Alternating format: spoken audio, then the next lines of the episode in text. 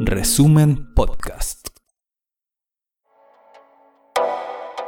Resumen en vivo. Conversaciones más allá de la contingencia.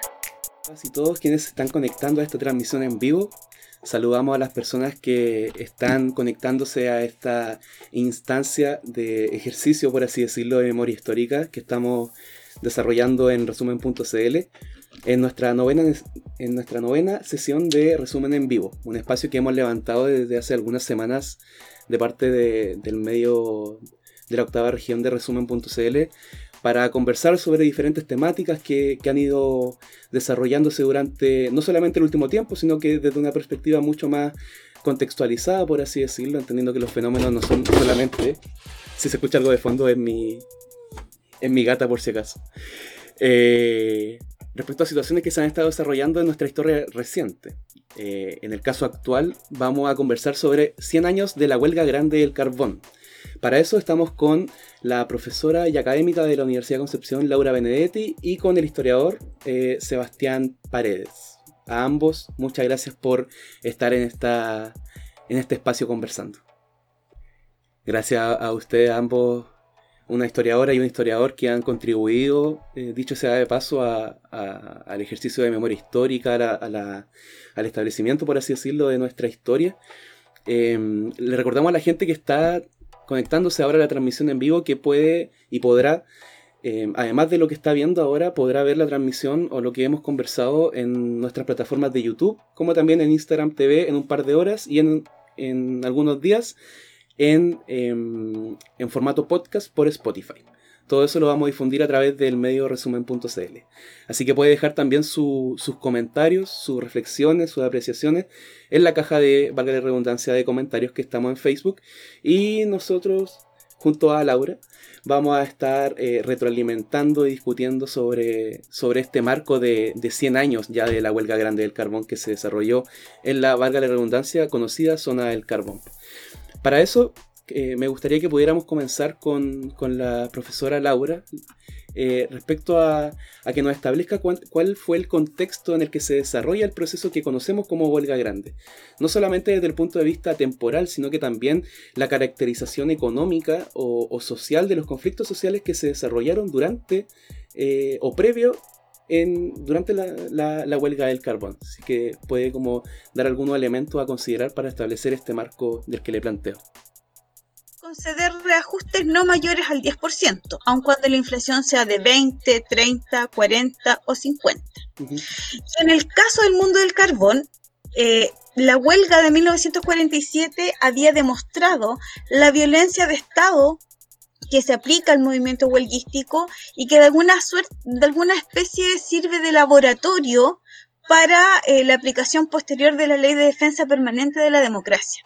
Y aquí yo quiero eh, un poco reivindicar la importancia histórica de los centros mineros de Lota y Coronel, y es que antes de la represión de Silva Renán en Santa María de Iquique, que tradicionalmente reivindica la historiografía, el primer escenario donde actúa Silva Renán fue el Lota y Coronel plantear como la primera premisa que dijo, porque ahora pudimos arreglar el problema, el problema del audio, que fue un problema de, programa, como ese contexto que antes del último que dijo, como plantearlo desde ahí. Ah, bueno, la crisis económica que experimentaba el país, que era la inflación, eh, que es un proceso transversal desde el punto de vista de la historia económica, e-, eso es un elemento.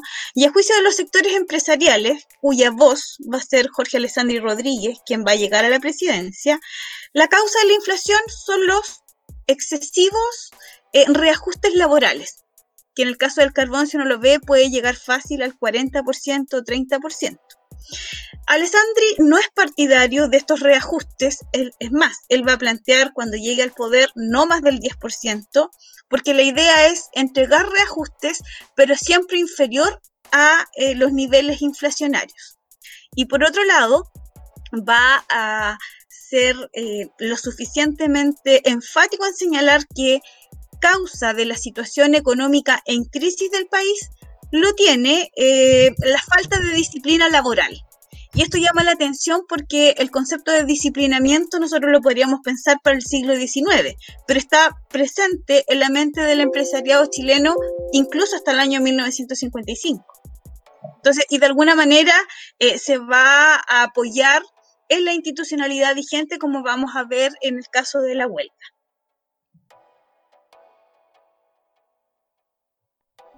Ahora sí.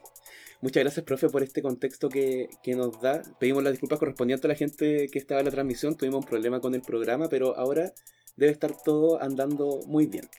Así que con este contexto que nos da la, profe para conversar, em, pasemos contigo, Sebastián, respecto a estas formas de organización que se pueden dar, o que se dieron, mejor dicho, en ese contexto que plantea la profe Laura. Em, ¿Qué formas de organización tuvieron desde el mundo del trabajo? Eh, si es que existe alguna referencia respecto al caso específico de, la zona del carbón, como algunas características, ¿qué, elementos puedes o has, encontrado tú que caracterizan, valga la redundancia, esta organización sindical o laboral, si es que se quiere ser un poco más amplio? Eh, claro, un poco tomando de, esta última idea que se, que plantea un poco de, los orígenes de las matanzas obreras, eh, Silva Renal estuvo antes en Lote y Coronel, eh, estas primeras matanzas que aparecen en la zona del carbón responden a los primeros avances organizativos, eh, ya en una perspectiva más, sindical, más, organizada del movimiento popular en la zona del carbón. Antes de 1900, nos podemos encontrar con algunas organizaciones de corte mutualista y, con acciones reivindicativas, principalmente enfocadas en lo que son los motines, muy violentos. Pero ya desde 1902, específicamente, aparece la primera huelga en, en Lote y Coronel y aparece la primera gran organización eh, laboral de trabajadores que es la Federación de Trabajadores de Lote y Coronel, que nace al calor de la huelga en 1902 y que ha sido caracterizada por la historiografía eh, como una organización en sus inicios de corte anarquista. De hecho, un reconocido anarquista de Santiago, Luis Morales, eh, Luis Morales Morales, si no me equivoco, viaja en 1902 para integrarse en este movimiento a petición de los obreros del carbón. Y eh, este, este, esta, esta primera impulso anarquista tiene una perspectiva de lucha de clase, de utilizar la huelga como el mecanismo de lucha de los obreros, pero que va a encontrar un, un, fracaso inicial de la mano de esta represión.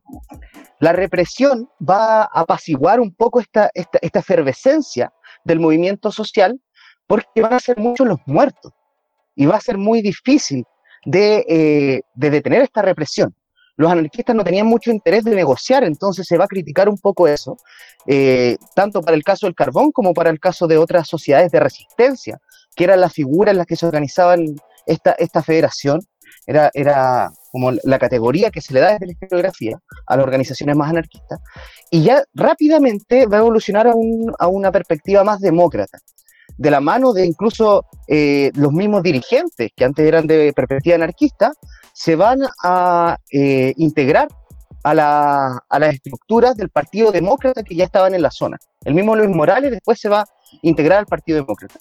Entonces, eh, hay un primer ciclo que evidencia la historiografía de huelgas entre 1902, con la primera huelga, hasta 1907, 1909, eh, que va a ser de, de, bastantes huelgas que no van, a, no van a ser fructíferas y van a terminar en matanzas. Y esto, de la mano del giro político de los dirigentes, va a estancar, entre comillas, el movimiento reivindicativo, más no el movimiento social. Se va a mantener de forma bastante dinámica el desarrollo de organizaciones sociales de distinto tipo. Por, mencionar algunas en, en esa época, que estaban asociadas a el periódico La Defensa, que va a ser el órgano oficial de la mancomunal de Lota y Coronel que es, el nombre que, va a adquirir esta federación luego que se transforme hacia, hacia la corriente democrática, eh, podemos encontrar que está la Sociedad Unión de Obreros de Coronel Puchoco, la Sociedad Mancomunal, la Sociedad de Protección de la Mujer, la Sociedad de Zapateros José Miguel Carrera, la Mancomunal de Zapateros, el Orfeón de Artesanos, Cuerpo de Bomberos y Fútbol Club Francisco Bilbao. Entonces, distintas organizaciones ya sea del área deportiva, del área social, organizaciones de mujeres, organizaciones de obreros, ya que van a desarrollarse de forma bastante dinámica en, los años eh, previos a la huelga. ¿ya? Y, la huelga como, como mecanismo va a quedar relegado un poco en estos primeros años hasta eh, el nuevo ciclo que empieza en 1915-1916, con, con, las nuevas huelgas que aparecen previo a la huelga grande del 20 y donde nuevamente se retoma la masacre. De hecho, en Curanilagua, aquí mismo, el territorio donde, de donde yo soy, ocurre una, una cruel masacre en 1916. Una cruel masacre donde alrededor de 14 o 16 obreros, de acuerdo a las distintas interpretaciones que se le ha dado este hecho, son asesinados por, por militares acá en el territorio. Entonces, una, una, una sociedad bastante dinámica que está eh, cada vez más, más, más organizada, hay distintas organizaciones y que ya con la huelga del 20 va a dar un salto cualitativo y, y, cuantitativo en su, en su organización para la lucha obrera.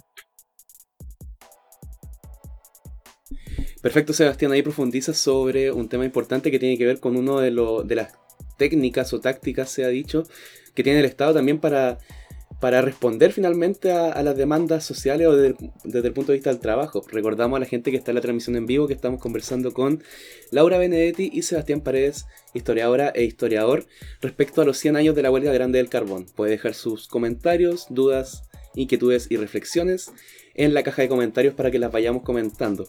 Sobre lo que plantea, por ejemplo, Sebastián, profe Laura, eh, hablamos igual del concepto de quizás de dominación, o nos podríamos estar acercando a ese concepto, eh, ¿qué mecanismo usted ha podido encontrar o estudiar sobre la dominación que se presenta hacia los sectores mineros tanto en el siglo XIX como parte del siglo XX?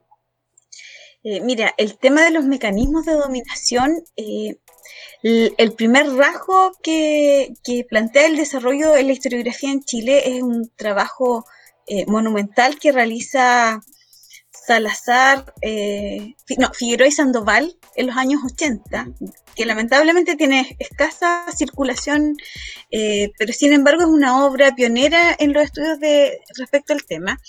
Y a partir de allí se, van identificando distintos mecanismos de dominación. En el siglo XIX, un mecanismo de dominación que tiene eh, las compañías mineras en general en Chile o las faenas eh, mineras asociadas va a ser la policía privada. Eh, un segundo elemento de dominación va a ser eh, los sistemas de pago, los pagos a través de fichas, vales. Y vinculado a los sistemas de pago, las prácticas de monopolio comercial, que para el caso del norte reciben el nombre de pulpería, pero aquí yo soy como más regionalista y digo, en la zona del carbón, en Coronel y Lota, tiene el nombre de quincena, porque así se le conoce. Y, otro, y el último mecanismo de dominación que surge en el siglo XIX es el tema de la vivienda. Recordemos que las empresas mineras en Chile, Salazar lo estudia para el norte, el norte de nuestro país y eh, las investigaciones específicamente en la zona de Lota y Coronel apuntan a que estas eh, empresas mineras que surgen en el siglo XIX como una forma de ranchar a la población, de lograr el control espacial, de evitar la fuga, eh, construyen viviendas y allí, ¿cierto? Sobre esa vivienda también la policía privada ejerce eh, su dominio. Es una forma de controlar tanto el espacio público, ¿ya? El, espacio, ¿cierto?, donde opera la policía privada, pero también el espacio que corresponde a la vivienda. ¿Y por qué la vivienda es un mecanismo de dominación? Porque ya tempranamente en la primera huelga que hablaba Sebastián, en 1902, quienes eh, se sumaron al, movimiento huelguístico fueron expulsados. Y también hay un elemento que es fundamental para conocer la vivienda, eh, que lamentablemente ahí los historiadores estamos en deuda en la difusión de nuestras investigaciones, es la literatura. Baldomero Lillo con Subsole, Juan Marín con Viento Negro, nos dan cuenta de cómo funcionaba esa vivienda eh, minera, entendiéndose que la literatura es historia ficcionada, pero que nos da un rasgo central. Y entonces, para poder acceder a una vivienda, era necesario fidelidad a la compañía. Y un cuarto mecanismo, que ya es del siglo XX y es posterior a la huelga de 1920, eh, lo constituye el Departamento de Bienestar. Porque el Departamento de Bienestar, con la figura de las visitadoras sociales, se van a transformar en eh, la barrera para contener las demandas. Y entonces vamos a tener que estas visitadoras sociales también van a ser agentes de dominación a través de sistemas de premios, por ejemplo, eh, al balcón más aseado, a la casa más limpia, a las mujeres que lleven a sus hijos al sistema de gota de leche, que es beneficencia, pero también es, control. Eh, a eh, aquel que tenga mayor productividad, mayor asistencia laboral. Y eh, los periódicos, el periódico La Opinión, que es eh, el periódico, ¿cierto?, para el caso de Lota, del Departamento de Bienestar, va a enfatizar en esos mecanismos, en el mecanismo sobre todo de disciplinamiento laboral de la asistencia regular, en el combate del alcohol. Entonces, esta vez el disciplinamiento se da bajo eh, el rostro de lo que podríamos llamar el paternalismo industrial. Perfecto. Perfecto. A ese concepto es súper importante resaltarlo. Sé que otras personas también lo han estado trabajando del, paternalismo industrial respecto a, otra, a otros centros industriales de la región del Biobío. Eh, ahí la profe plantea un concepto clave respecto a, a como una un disciplinamiento finalmente cultural también, que, que, va a tener o se va a ir reproduciendo sobre lógicas laborales y que la huelga también va a ser un hito importante para, darla a conocer, como también lo que viene después. Pero ya vamos a llegar a ese punto.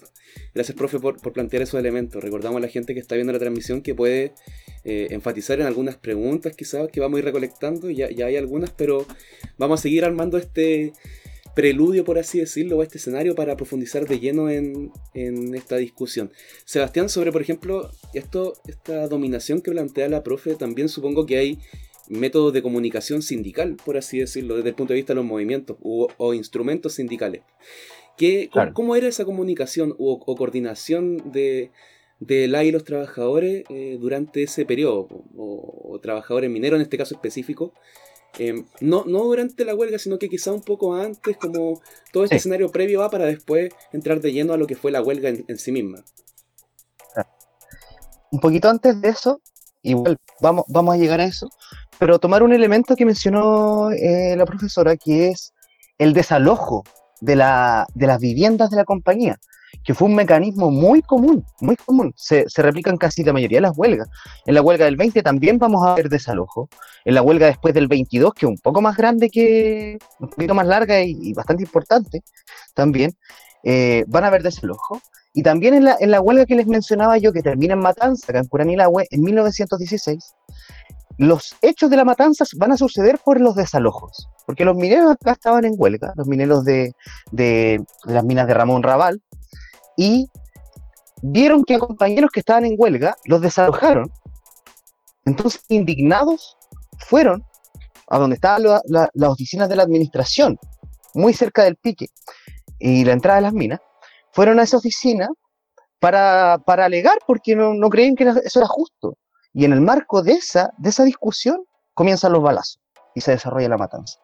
Entonces es un mecanismo que, es bastante brutal porque al final esta, esta, idea de que la empresa le entrega una vivienda, ya que, pareciera ver como, como incluso que, hoy qué, qué buenos son las empresas que le entregan vivienda a esos pobres obreros. Al final es un mecanismo de dominación que lo ocupan de la manera más cruel y más sucia, ¿ya? Pero bueno, un poco respondiendo ya a la pregunta, en el marco de esta misma huelga, eh, podemos encontrar que, se desarrollan diálogos entre los territorios carboníferos a través de las organizaciones que, describí brevemente en un inicio. ¿ya? Y eh, eso, es, esos diálogos los podemos ver un poco en esta, en esta matanza que sucede en Curanilahue. Pocos días después que sucede la matanza, eh, estaban un poco bastante conmocionados los mineros de acá. Y llegan dirigentes de Lota y Coronel, llegan dirigentes de Concepción también, de Organización Obrera de Concepción, a colaborar tácticamente y, ayudarles a, ver qué se puede hacer, cómo salir de esta huelga. ¿ya? Y eh, derechamente el mismo año, a partir de este vínculo, eh, se desarrolla una organización que se había inaugurado hace un año, en 1915, en Coronel, que es una organización bastante importante que se llama la Sociedad de Trabajadores La Igualdad, de corte democrático, o demócrata, del Partido Demócrata, y que se, el, ya en 1915 XVI se desarrolla una, esta misma organización acá en Curanilagüe. Y el periódico, que es uno de los mecanismos, un poco también respondiendo a esta pregunta, de comunicación principales dentro de, de este mundo obrero, el periódico de esta organización se va a replicar también en Curanilagüe, desarrollando, por lo que, por lo que he podido investigar, también de los primeros periódicos obreros que hay acá en, en Curanilahue propiamente tal. Entonces, eh, hay una, un, desarrollo comunicativo que parte de la solidaridad, que yo creo que es un valor fundamental, que se va a expresar con creces en la huelga del 20, pero que antes ya se venía desarrollando. Y esta solidaridad eh, se va a expresar, como les decía, en esta huelga del 16, en esta colaboración de obreros que vienen de afuera a colaborar con una situación que estaba bastante compleja acá. Entonces, estos canales se van a empezar a, nutrir, van a empezar a aparecer estas organizaciones, como les digo, similares o, comunes en nuestros distintos territorios, ya de forma un poco incipiente antes del 20, pero esta, esta experiencia de vinculación, de comunicación, después se va a transformar directamente en coordinación en la huelga. Y creo que ahí un poco a lo que les decía, que se desarrolla el salto cualitativo de, de las organizaciones carboníferas de, los mineros en, esa época. ¿ya? También un poco se desarrolla esto de que se desarrolla una huelga en, Coronel, por ejemplo, y obreros de las maestranzas, por ejemplo, de, la de Curanilagüe, se van a huelga. No, no van a tener el mismo petitorio, cada uno va, va a ir con su petitorio porque responden a veces a compañías distintas. Pero sí también va, va, va, va, va a desarrollarse esto. De hecho, podemos irnos mucho más atrás, a la huelga general de, 1891, una huelga que parte en el norte, ¿ya? En, en, Iquique se desarrolla con, gran fuerza en, el norte salitrero, en Valparaíso, e incluso ya para esa época, eh, un, meses un poco después de que se desarrollan los principales hechos en el norte y en el centro, en Coronel y Lota también van a haber alzamientos, levantamientos, obviamente como les decía, un poco más, más violentos como eran eh, en esa época, pero también va a estar este sentido de que, de que se prende, prende una mecha y el otro lado igual va, va, va a reaccionar. Entonces, un poco interesante cómo se desarrollan todas estas dinámicas de, de diálogo entre las distintas sociedades mineras. Perfecto, muchas gracias Sebastián. Ahí Sebastián Paredes nos comenta una, unos fenómenos súper importantes que, es interesante incluso analizar desde la perspectiva de los movimientos sociales, si se quiere plantear desde cierta lógica, como estas tácticas de movilización, que parten desde la comunicación dentro de los sindicatos, que contribuyen también a comprender más este marco general que estamos caracterizando, que bien presentó la profe Laura.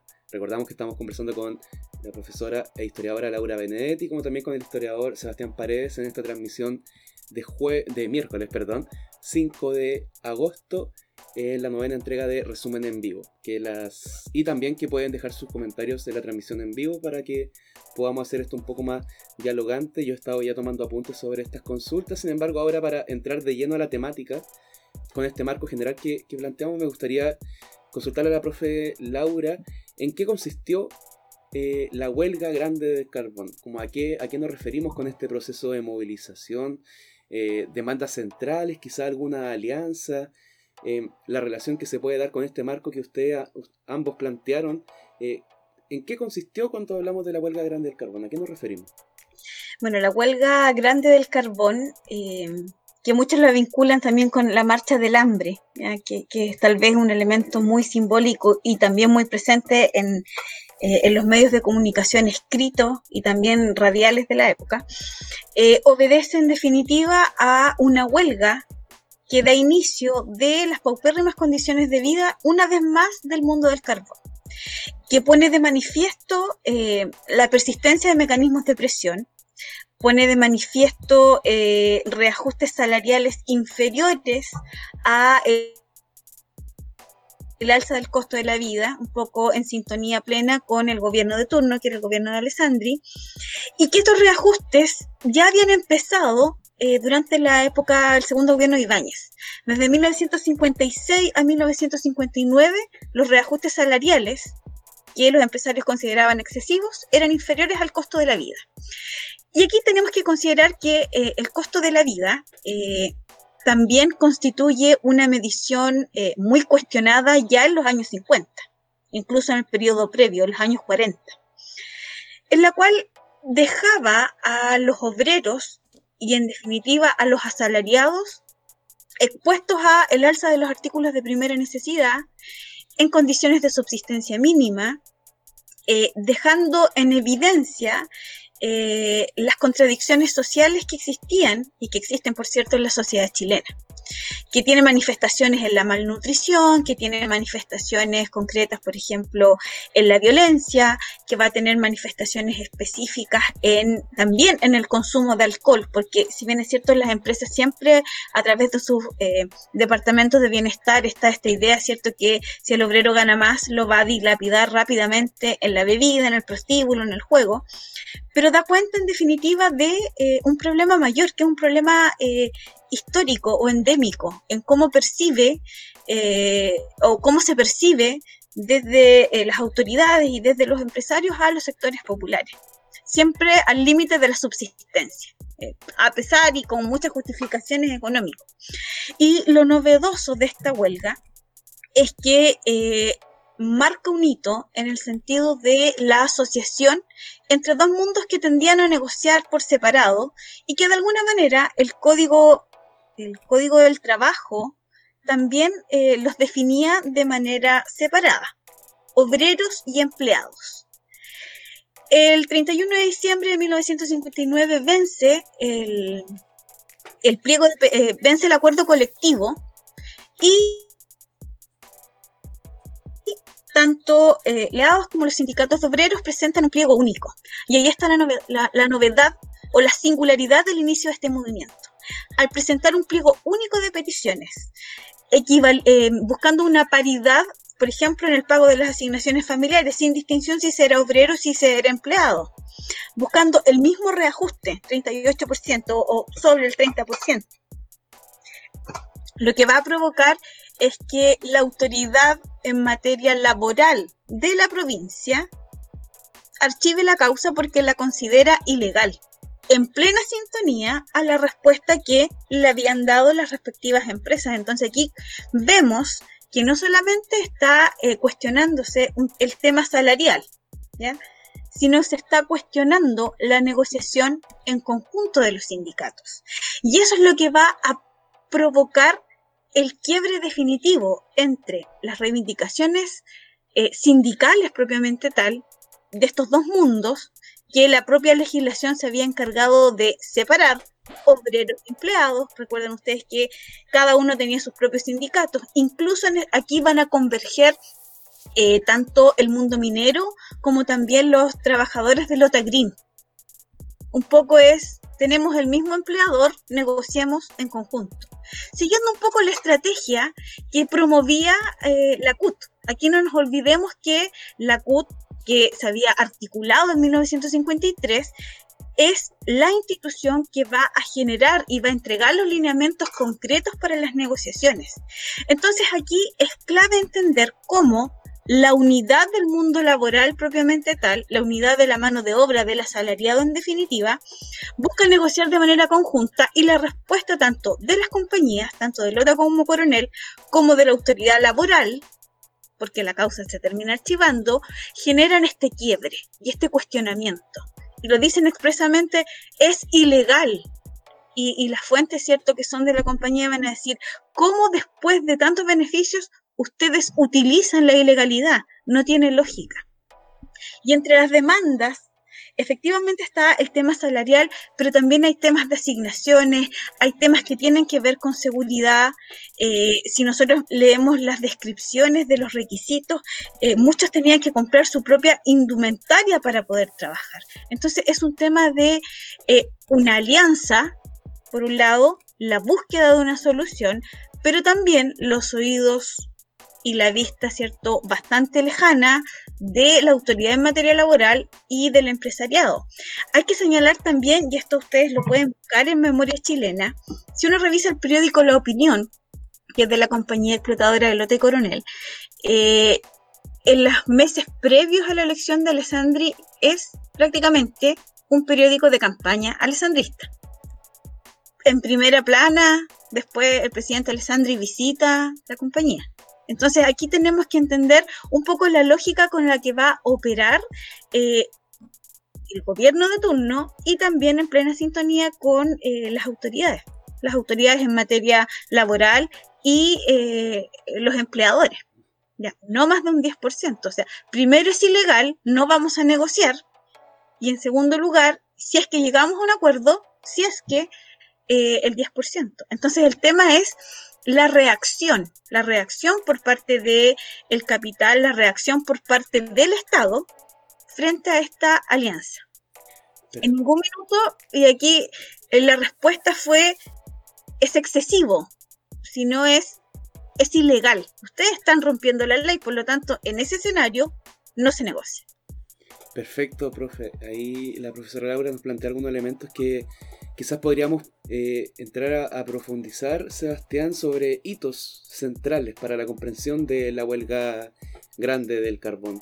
Como qué, qué hitos pueden colocarse, son claves para, entendiendo que los procesos son de una serie de hitos y que van dialogando, tampoco vamos a, abusar de, los hitos, sino que colocar algunos hechos centrales que pueden ayudar a comprender más el avance quizás de la movilización sindical o de esta expresión que sea desde el punto de vista del trabajo. Eh, claro, sí, hay, elementos centrales que la profesora plantea en función de, lo que es la huelga larga del 60, que son elementos que se pueden rastrear sus orígenes también a la huelga, hasta a la huelga grande, y en función de los cuales igual quiero plantear algunos hitos. ¿Por qué? Porque este, esta idea de la unión, que, que en el caso de la huelga del 60 se desarrolla una unión entre empleados y obreros, en la huelga del 20 se desarrolla una unión entre obreros de distintos territorios, desde Curanilahue, desde Plegarias precisamente, un campamento un poquito más al sur de Curanilahue, hasta Coronel, eh, se van a ir a la huelga juntos, una huelga, una huelga común. Y esto también se, se, desarrolla un poco con, el contexto económico, porque en el año 20 ya la compañía industrial de Lote y Coronel eh, va a comprar las otras compañías de, de Curanilahue que no estaban en su poder antes. Se va, se va a unir toda esta, todo esto en una gran compañía y eh, van a tener un empleador común, que, es un poco eh, algo que favorece a esto, pero lo otro que es más importante, que es la, la FOCH, la Federación Obrera de Chile, y la influencia orgánica que va a tener para que se desarrolle de manera coordinada la gran huelga en toda la cuenca del carbón. ¿Por qué? Porque, eh, como les decía, las organizaciones obreras, después de la mancomunal, no habían logrado llegar a un, punto en común que, uniera a todos los obreros. La, última experiencia que les, contaba de los años del 16, de esta sociedad de trabajadores de la igualdad, que se replica también en Curanilahue, eh, para el 19 ya no existía. De hecho, el, el propio año 1919 deja de existir. Entonces no había una orgánica común. Pero es en enero de 1920 donde se gesta el germen de la gran huelga, eh, cuando aparecen los consejos federales obreros, que eran consejos que estaban al alero de la FOCH, y nacen en Curanilahue, en enero de 1920. Y aquí volvemos a esta, idea de la comunicación entre obreros, porque la asamblea que se celebra en enero del, del, 20, que funda el Consejo Federal de Curanilahue, está acompañada por mineros del Irqué, ¿ya? De la zona más norte de la cuenca del carbón, que tenían igual una influencia más directa con, con la FOCH, que tenía harta preponderancia en, en, los distintos espacios obreros del, del Gran Concepción. ¿ya? Y luego de que se funda el Consejo Federal Obrero, que termina declarando la huelga en Curanilahue el 8 de marzo, se van a declarar las huelgas en los distintos establecimientos mineros, de plegarias, por ejemplo, y de lote y coronel, y rápidamente se van a constituir consejos obreros en los distintos territorios de la cuenca del carbón. Entonces hay una plataforma orgánica, una organización eh, laboral, sindical, común, que les va a permitir enfrentar de forma coordinada esta huelga y, y desarrollar la primera huelga coordinada de toda la cuenca del carbón. Y aquí incluso súper interesante, porque, como les decía antes, la preponderancia política que, tenía el movimiento obrero era demócrata. Después, la FOCH va incluso a desplazar un poco la preponderancia demócrata en, eh, en, función de que se van a integrar los elementos ya más socialistas del Partido Obrero Socialista y después del Partido Comunista como elementos políticos interesantes y que va a quedar demostrado la preponderancia que va a tener la Foch en la negociación misma que va a terminar eh, con la huelga y en la cual el Partido Demócrata se demuestra que es incapaz de continuar la negociación, que después es sostenida por, por la Foch y termina en, en, el final un poco victorioso, entre comillas, de esta, de esta gran huelga. Entonces, ese, ese, ese, elemento de unidad a través de los consejos federales, de la mano de la Foch, es yo creo que uno de los elementos fundamentales de, de esta gran huelga. Seba, hay una consulta como muy puntual que plantearon que cuántos consejos, si es que hay un número de la Foch, habían en la región minera, si es que tú manejas un número ah. aproximado que pudiera... O la profe Laura quizás es que sabe también. O, buscar, esto lo investigó eh, Venegas un poco en un artículo que escribió en 97, Hernán Venegas Valpenito, sí, eh, que se llama Crisis económica y conflictos sociales y políticos en la zona carbonífera. Entonces, eh, a ver, por aquí tenía, tenía un poco el número, pero era, eran varios consejos. Si quieres eh, avanzamos nomás y después en tu intervención. Sí, sí, sí. Yo, yo, por mientras busco y cuando, cuando, cuando, lo encuentre lo, lo, señalo. Podemos continuar. Ahí ambos han planteado elementos fundamentales, han hecho dialogar lo que fue la, la huelga grande que estamos tratando ahora del 20 con, con esta perspectiva igual de, del movimiento sindical, por así decirlo respecto a cómo se va desarrollando en los años posteriores. En ese sentido, profe Laura, em, este concepto de identidad minera, a mi parecer también es importante que podamos comentar lo cual fue, muchas veces se ha hablado, yo por lo menos no soy de la, de la zona del carbón, pero sí he escuchado durante muchos años esta idea de, del, del ser de la zona del carbón. Eh, que yo lo entiendo como una identidad minera y que usted también ha podido trabajar. ¿Cuál fue el rol que cumplió eh, la identidad minera durante el proceso huelguístico de la, de la huelga del 20 o quizá igual en las huelgas posteriores? O, quizás también acercarnos al concepto de, identidad minera. ¿A qué se quiere llegar con, ese, con esa idea? Mira, yo creo que el concepto de, identidad minera se plasma em, a través de eh, lo que podríamos llamar los espacios de sociabilidad el espacio de compartir y en el caso específico de las huelgas, eh, el tema de la solidaridad, eh, que es un elemento que nosotros o, a nuestros auditores tal vez les puede llamar la atención. Eh, si hay una característica del mundo minero y que se puede extrapolar y se puede comprobar y se nota claramente en la huelga de 1960 es el tema de la solidaridad. En el tema de identidad debemos eh, siempre pensar en los vínculos eh, que van surgiendo en torno al trabajo, en los espacios masculinos, podríamos decir, en la mina, y en los espacios femeninos, ¿cierto? En, eh, en, en, en, los pabellones, en los patios comunitarios, en el auxilio hacia el que está necesitado. Y en este caso, la identidad minera podríamos plasmarla a través de dos ejes. primero, un eje masculino, que es el sindicato. Y en un segundo eje va a ser el eje femenino, que es a través de eh, el estar al lado del varón de la familia demandando. Tempranamente eso se vio en 1902, en la huelga de, eh, de 1902. Después se ve en 1920 y ya para 1960 vemos eh, todo el pueblo marchando, todo lote y coronel marchando, llegando a las 3, 4 de la mañana presente. Entonces aquí la identidad la tenemos que comprender como un compromiso con las causas sociales, como un compromiso con el auxilio al otro. En los relatos, por ejemplo, de las expulsiones de familia, siempre vemos la figura de la vecina, más allá que del chisme, comprometida con el auxilio de los niños.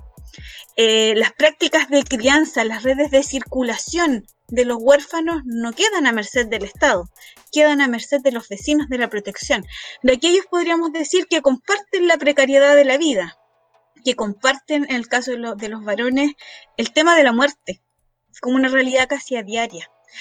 Y también, un poco avanzando más en el tiempo, vamos a encontrar el tema de una identidad minera que se va a imponer y que va a negociar de igual a igual, tanto en 1960 como en la década de los 90 frente al cierre Yo recuerdo, yo no soy de la zona, pero así como la imagen clara que a mí me quedó, 1993, ferrocarriles llenos de mineros marchando a negociar a Santiago frente al cierre eh, inminente. Entonces aquí tenemos un tema de eh, vinculación con el pasado, valoración con el pasado, no solo manifestado a través de eh, tradiciones o de folclore, este Platt, ¿cierto? Que es un excelente autor para trabajar el tema de, de las costumbres del carbón, carbón, sino que también vemos un tema de orgullo y también de singularidad. El minero del carbón no pertenece a la aristocracia obrera y aquí me van a disculpar si es que hay alguien de Codelco, como los trabajadores del cobre.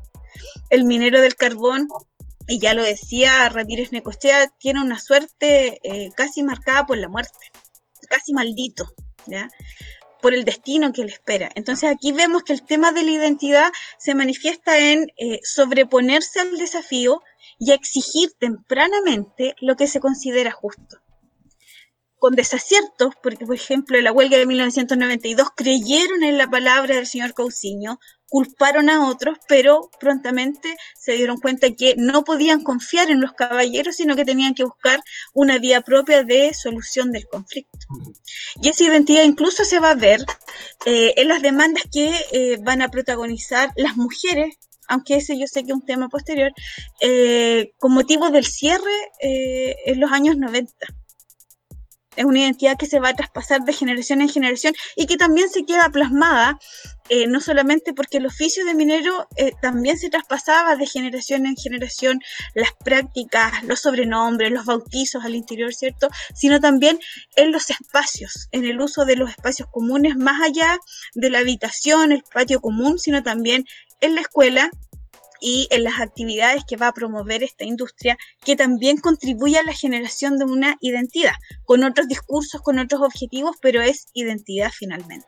Perfecto, profe. Ahí Laura Benedetti plantea hartos elementos que, se están preguntando ahora en la caja de comentarios. Sin embargo, para cerrar este marco de, la huelga grande del carbón del 20, me gustaría consultarle a, Sebastián sobre eh, consecuencias a mediano plazo quizá o, o, si quiere reiterar algunos elementos de la caracterización de la huelga grande del 20, em, pero finalmente las consecuencias que tuvo esta, esta huelga muchas veces, hablando de, la actualidad, lo que estamos viviendo ahora, eh, obviamos cómo, se, cómo las, consecuencias que tuvieron esos movimientos huelguísticos o diferentes movimientos huelguísticos en diferentes territorios. Valparaíso, por ejemplo, entre este periodo de 1907 a 1920 tuvo harta la llamada huelga del mono, recuerdo, por ejemplo, que, también ha sido omitida o, no tan bien posicionada por parte de la historiografía. No omitida, sino que obviada, eh, porque hay hartos trabajos que, profundizan, por ejemplo, en el estudio de la prensa. Godoy tiene ahí algo bastante interesante respecto a, las consecuencias, netamente, de, esto. Em, para de ahí tomarnos y abrir espacio a, las proyecciones o, algunos comentarios que nos han hecho llegar. Sí.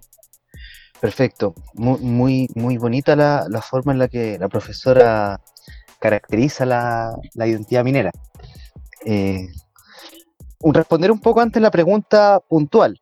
Aquí cito a, Hernán Venegas, en, 1997 decía, en 1922 existían en Concepción 12 consejos federales dependientes de la FOCH. En la región minera existían 31 de estos consejos federales que agrupaban específicamente a trabajadores relacionados con la actividad minera. Y estos estaban distribuidos en, en Puchocos, Coronel, Curanilahue, Playa Negra, Lebu, Plegarias, Ramadillas, distintos territorios. Entonces eran hartos los consejos federales. Y, creo que un poco las consecuencias, yo creo que en gran parte en esta huelga se consagra esta identidad minera combativa, esta identidad minera comprometida con las luchas de los trabajadores. No, no hay el otro día hablaba con un amigo y conversando un poco de esta huelga, como que notábamos cierto heroísmo en esta lucha. Y hablaba un poco de la gesta heroica.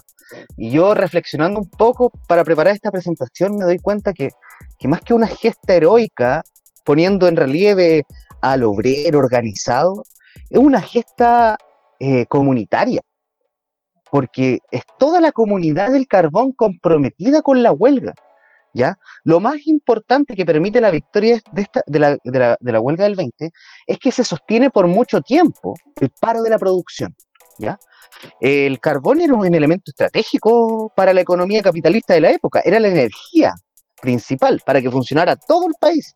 Entonces, fueron tantas las semanas, meses que se, se, sostuvo esta huelga, desde marzo hasta, hasta mediados y fines de abril, que eh, se vio obligado el gobierno a, a, a torcer, a, perdón, a ceder. Y se le tuerce la mano a, a esta empresa que, que, no quería ceder en las peticiones de los obreros, y el gobierno termina generando un arbitraje y un fallo, que eh, concretamente 15 de mayo se sale publicado el fallo de Luis Antonio Verga, peticiones obreras, un, un, ligero aumento de salario. Aquí hay, una, de, la, de, las concesiones este que, que da cuenta de la, brutalidad del trabajo, porque desde, este fallo la empresa corría con el gasto del aceite de la lámpara de los barreteros. Antes los barreteros tenían que pagarse directamente de, de, del poco sueldo, si se puede llamar sueldo lo que recibían, eh, los mismos costos de producción.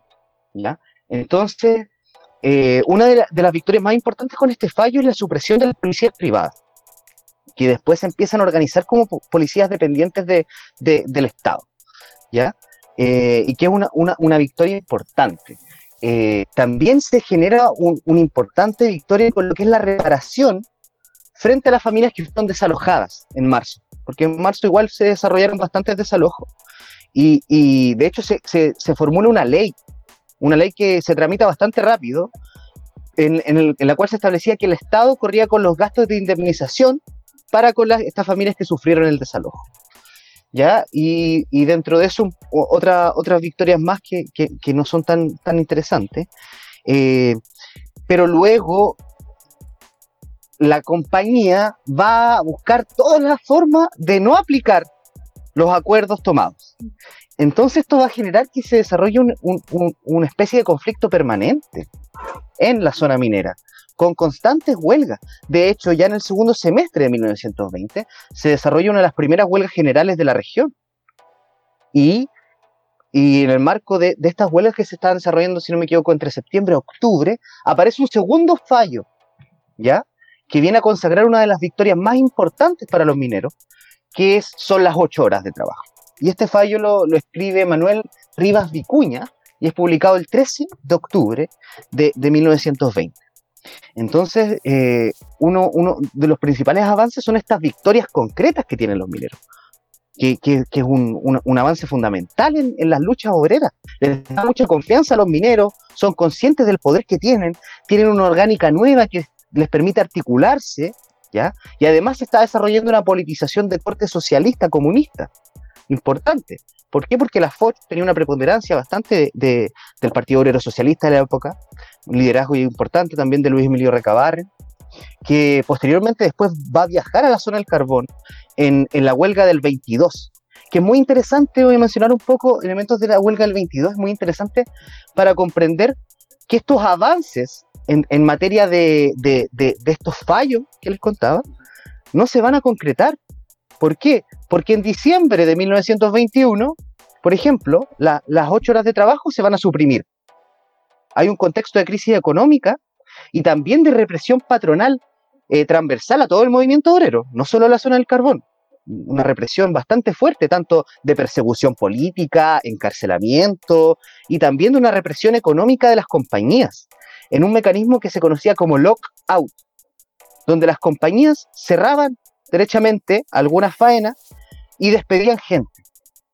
Entonces se va a desarrollar un contexto de lockout desde fines del 21 en la zona, en la zona minera, se van a, van a quedar bastantes trabajadores despedidos y se va a eliminar el sistema de tres turnos. Aquí es conocido el sistema de los tres turnos. Mi abuelo cuando trabajaba en la mina trabajaba en tres turnos. Y toda la gente que sigue trabajando en los pirquines chicos trabaja en tres turnos porque la mina no para de funcionar. Los 24 horas del día. Entonces, cuando se ganan las ocho horas, se establece un sistema de tres turnos, porque en cada turno entra un nuevo grupo de trabajadores, y a cada uno le corresponde trabajar ocho horas. Pero en 1921 se suprime eso y se vuelve al sistema de dos turnos. el día tiene 24 horas, entonces eso significa 12 horas de trabajo. Y se inicia rápidamente una huelga que va a ser bastante larga, más de 80 días en huelga, desde enero hasta marzo de, 1922. Sin embargo, en la huelga a van a haber demostraciones de fuerza muy impresionantes del movimiento obrero en general. Sin embargo, esta huelga no va a llegar a, buen puerto tampoco. Y eh, ni siquiera va a haber un arbitraje en esa huelga. Entonces, es interesante entender que si bien la huelga del 20 representa una victoria para las demandas obreras, esta victoria va a quedar en un papel que costó mucho llevarlo a la práctica y, en la medida que se fue llevando a la práctica, se fue borrando por la empresa. Va a haber una resistencia patronal, una resistencia empresarial a mejorar las condiciones de vida de las propias victorias de los obreros, eh, brutal, brutal. Y ahí los distintos mecanismos de opresión que antes mencionaba la profesora.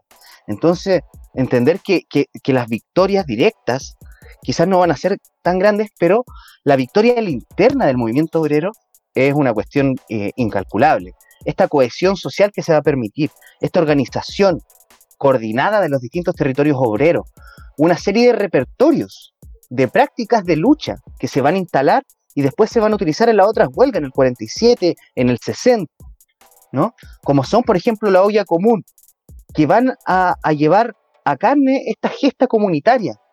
Las mujeres organizadas, organizando el hambre y el frío, los niños que han repartido en casas de distintos obreros federados de la FOCH. Este, este, es muy famoso en la huelga del 60 el viaje de los niños del carbón a Santiago, pero es una práctica que ya se hacía desde el 20. En el 20 ya se, empiezan a gestionar viajes a Concepción, por ejemplo. En el 22 también el apoyo de la Federación Obrera. Y, para esto les, quería, les quería leer una cita eh, que un poco evidencia de forma bastante, bastante linda, en mi opinión, esta, esta situación. Porque esta, esta, esta cita eh, es un escrito de Recabar cuando estaba aquí en la zona del carbón en el año 22, ¿ya? Y él habla un poco de, eh, de cómo se constituye esta, esta comunidad en lucha, ¿no? Eh, un segundo que la tengo, la tengo aquí. Pero Recabarren llega ya eh, en enero, llega rápidamente. Y es muy curioso porque él en enero eh, estaban recién constituyendo el Partido Comunista. El Partido Socialista se transformó en Partido Comunista el 22. Y en un congreso que es bastante rápido, eh, que si no me equivoco se desarrolla en, Rancagua, después se viene rápidamente a la zona del carbón a ver qué está en la huelga y a colaborar. Y ya en febrero, Recabarren está organizando un paro general que se desarrolla con fuerza entre Chillán y Valdivia en apoyo a eh, los mineros del carbón.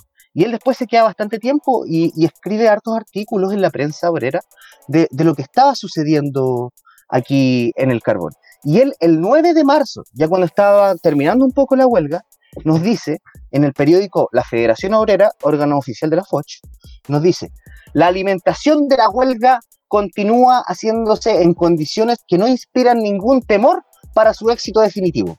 Las remesas de dinero, fruto de la solidaridad de los federados, continúan llegando sin interrupción para el sostén de este maravilloso movimiento de resistencia. Muchos cientos de federados están trabajando en los campos y remiten ayudas a sus familias. Muchas compañeras han salido del mineral a casas de sus familias que viven en otras poblaciones.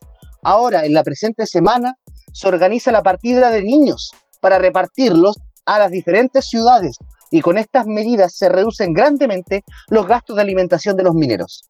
Estamos pues abocados de nuevo a colocar el conflicto en una posición de mayor firmeza que desarrollará en los trabajadores con mucha mayor fuerza su espíritu combativo y de resistencia.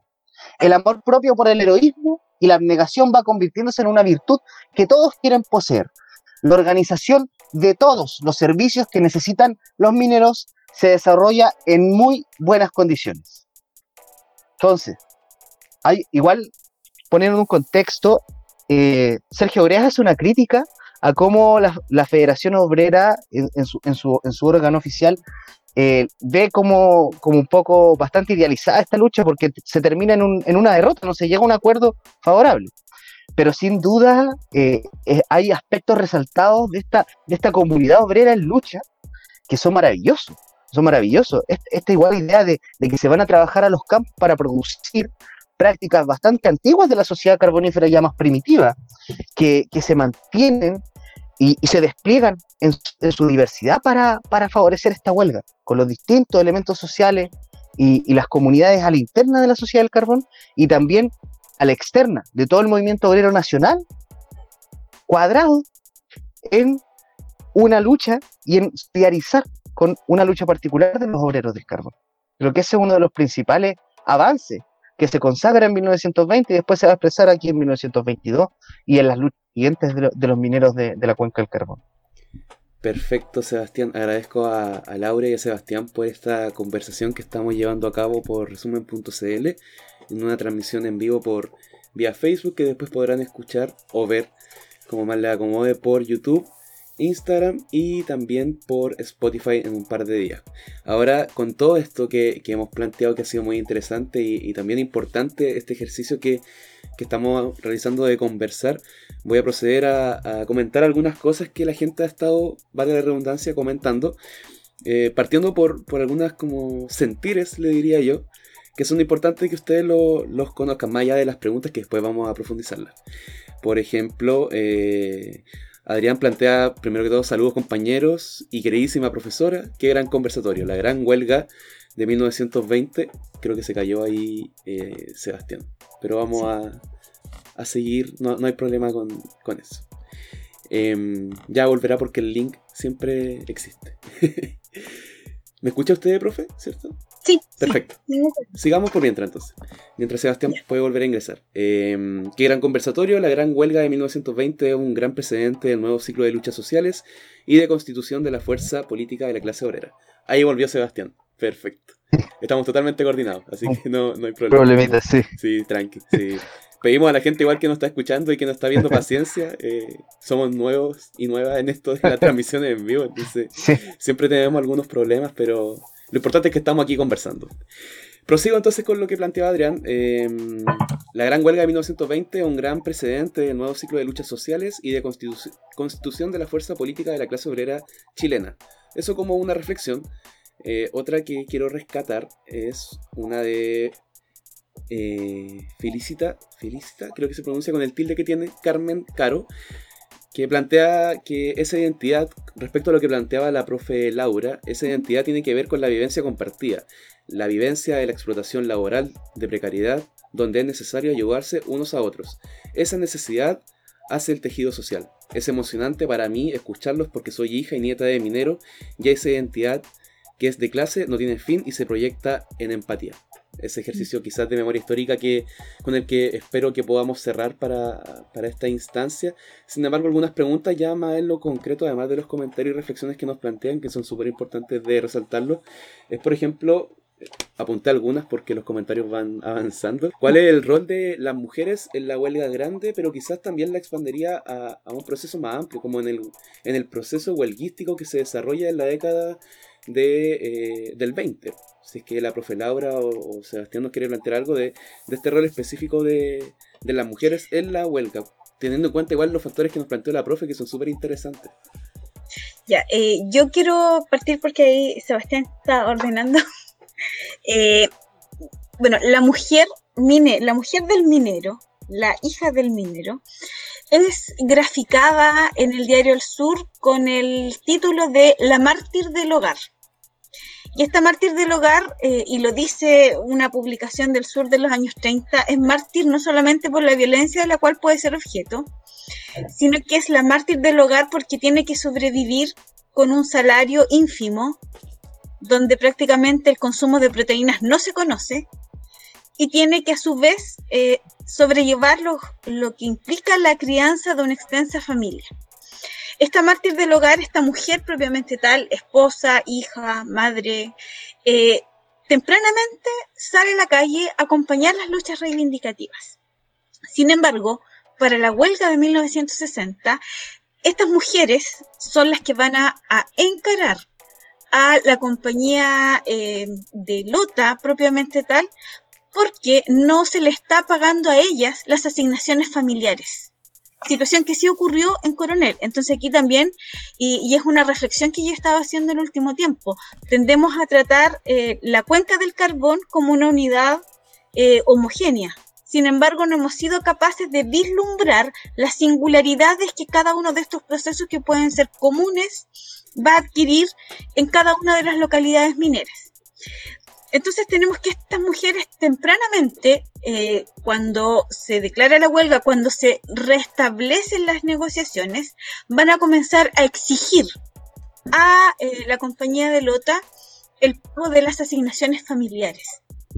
Si bien es cierto, la mujer también fue objeto de disciplinamiento a través del Departamento de Bienestar, rápidamente en pos de esta identidad que hablaba, cierto, una de nuestras auditoras, no solamente está al lado, sino también plantea sus propias estrategias de reivindicación.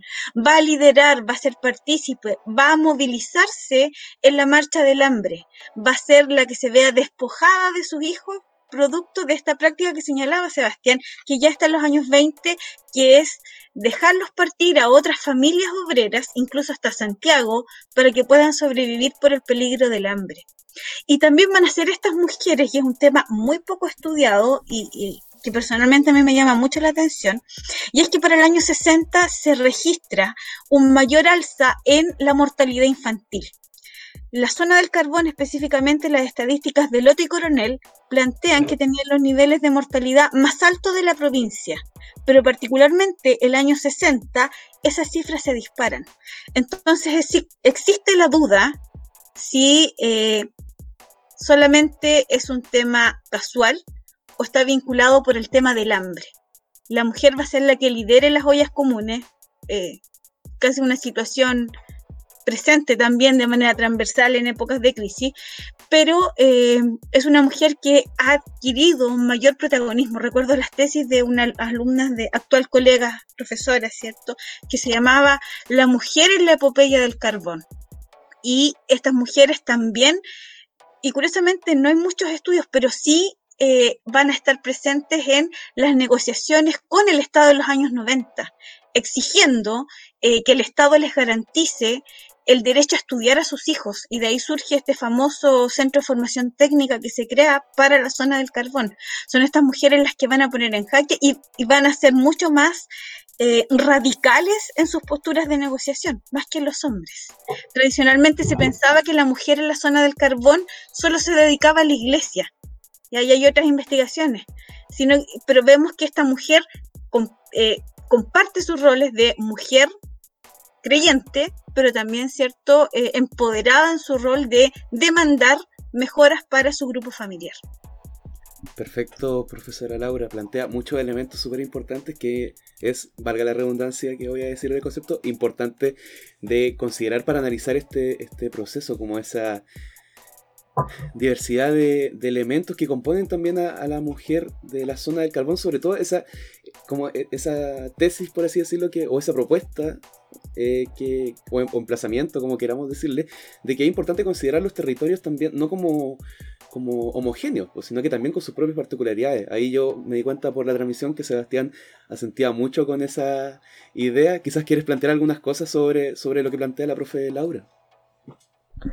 Eh, sí, más que mencionar elementos, recalcar esa idea. Creo que, falta mucho, sobre todo si hay, si hay investigadores o gente interesada en, seguir escarbando en nuestra, en nuestra historia.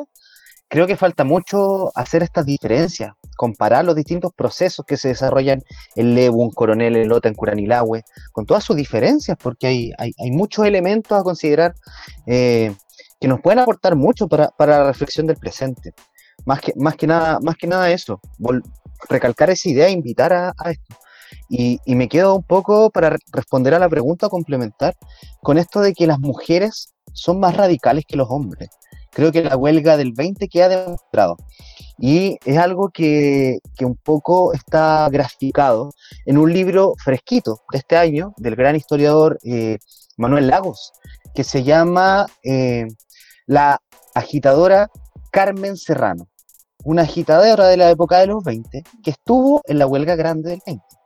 Eh, ella, bueno, recorrió distintos lugares de Chile participando en movilizaciones, en huelga, y ella llega al 20 a esta huelga y se reúne con una lideresa local, si no me equivoco, de, coronel, eh, que se llamaba Delfina González, ¿ya? Y asumen, estas mujeres, que, que da cuenta que las mujeres van a asumir un rol activo y preponderante en la organización política, no solo en la organización del hambre y el frío, no solo en la coordinación de, de, ayudar a llevar los niños a, otro lugar, sino que en, en, la, la, en, la, construcción política del movimiento obrero y en esa lucha en particular. De hecho, Delfina González, eh, ella era la tesorera y proveedora general de la manutención que recibían los obreros desde la FOCH. Entonces asumían roles de liderazgo bastante interesantes. De hecho, ya para en Curanilagua, para enero de 1920, se constituye el Consejo Federal eh, Obrero y también se constituye el Consejo Femenino de Resistencia. Las mujeres también tienen una organización eh, política, social en la época, cosa que es muy interesante, sobre todo para seguir investigando. Y creo que hay unos relatos que son bastante épicos de estas dos heroínas de la huelga grande, donde ellas se disfrazaban para, eh, para que no fueran descubiertas por, las distintas eh, partes de la, de, la, de la represión y se infiltraban en las minas para incitar a los mineros a tomar parte más radical y activa en la huelga.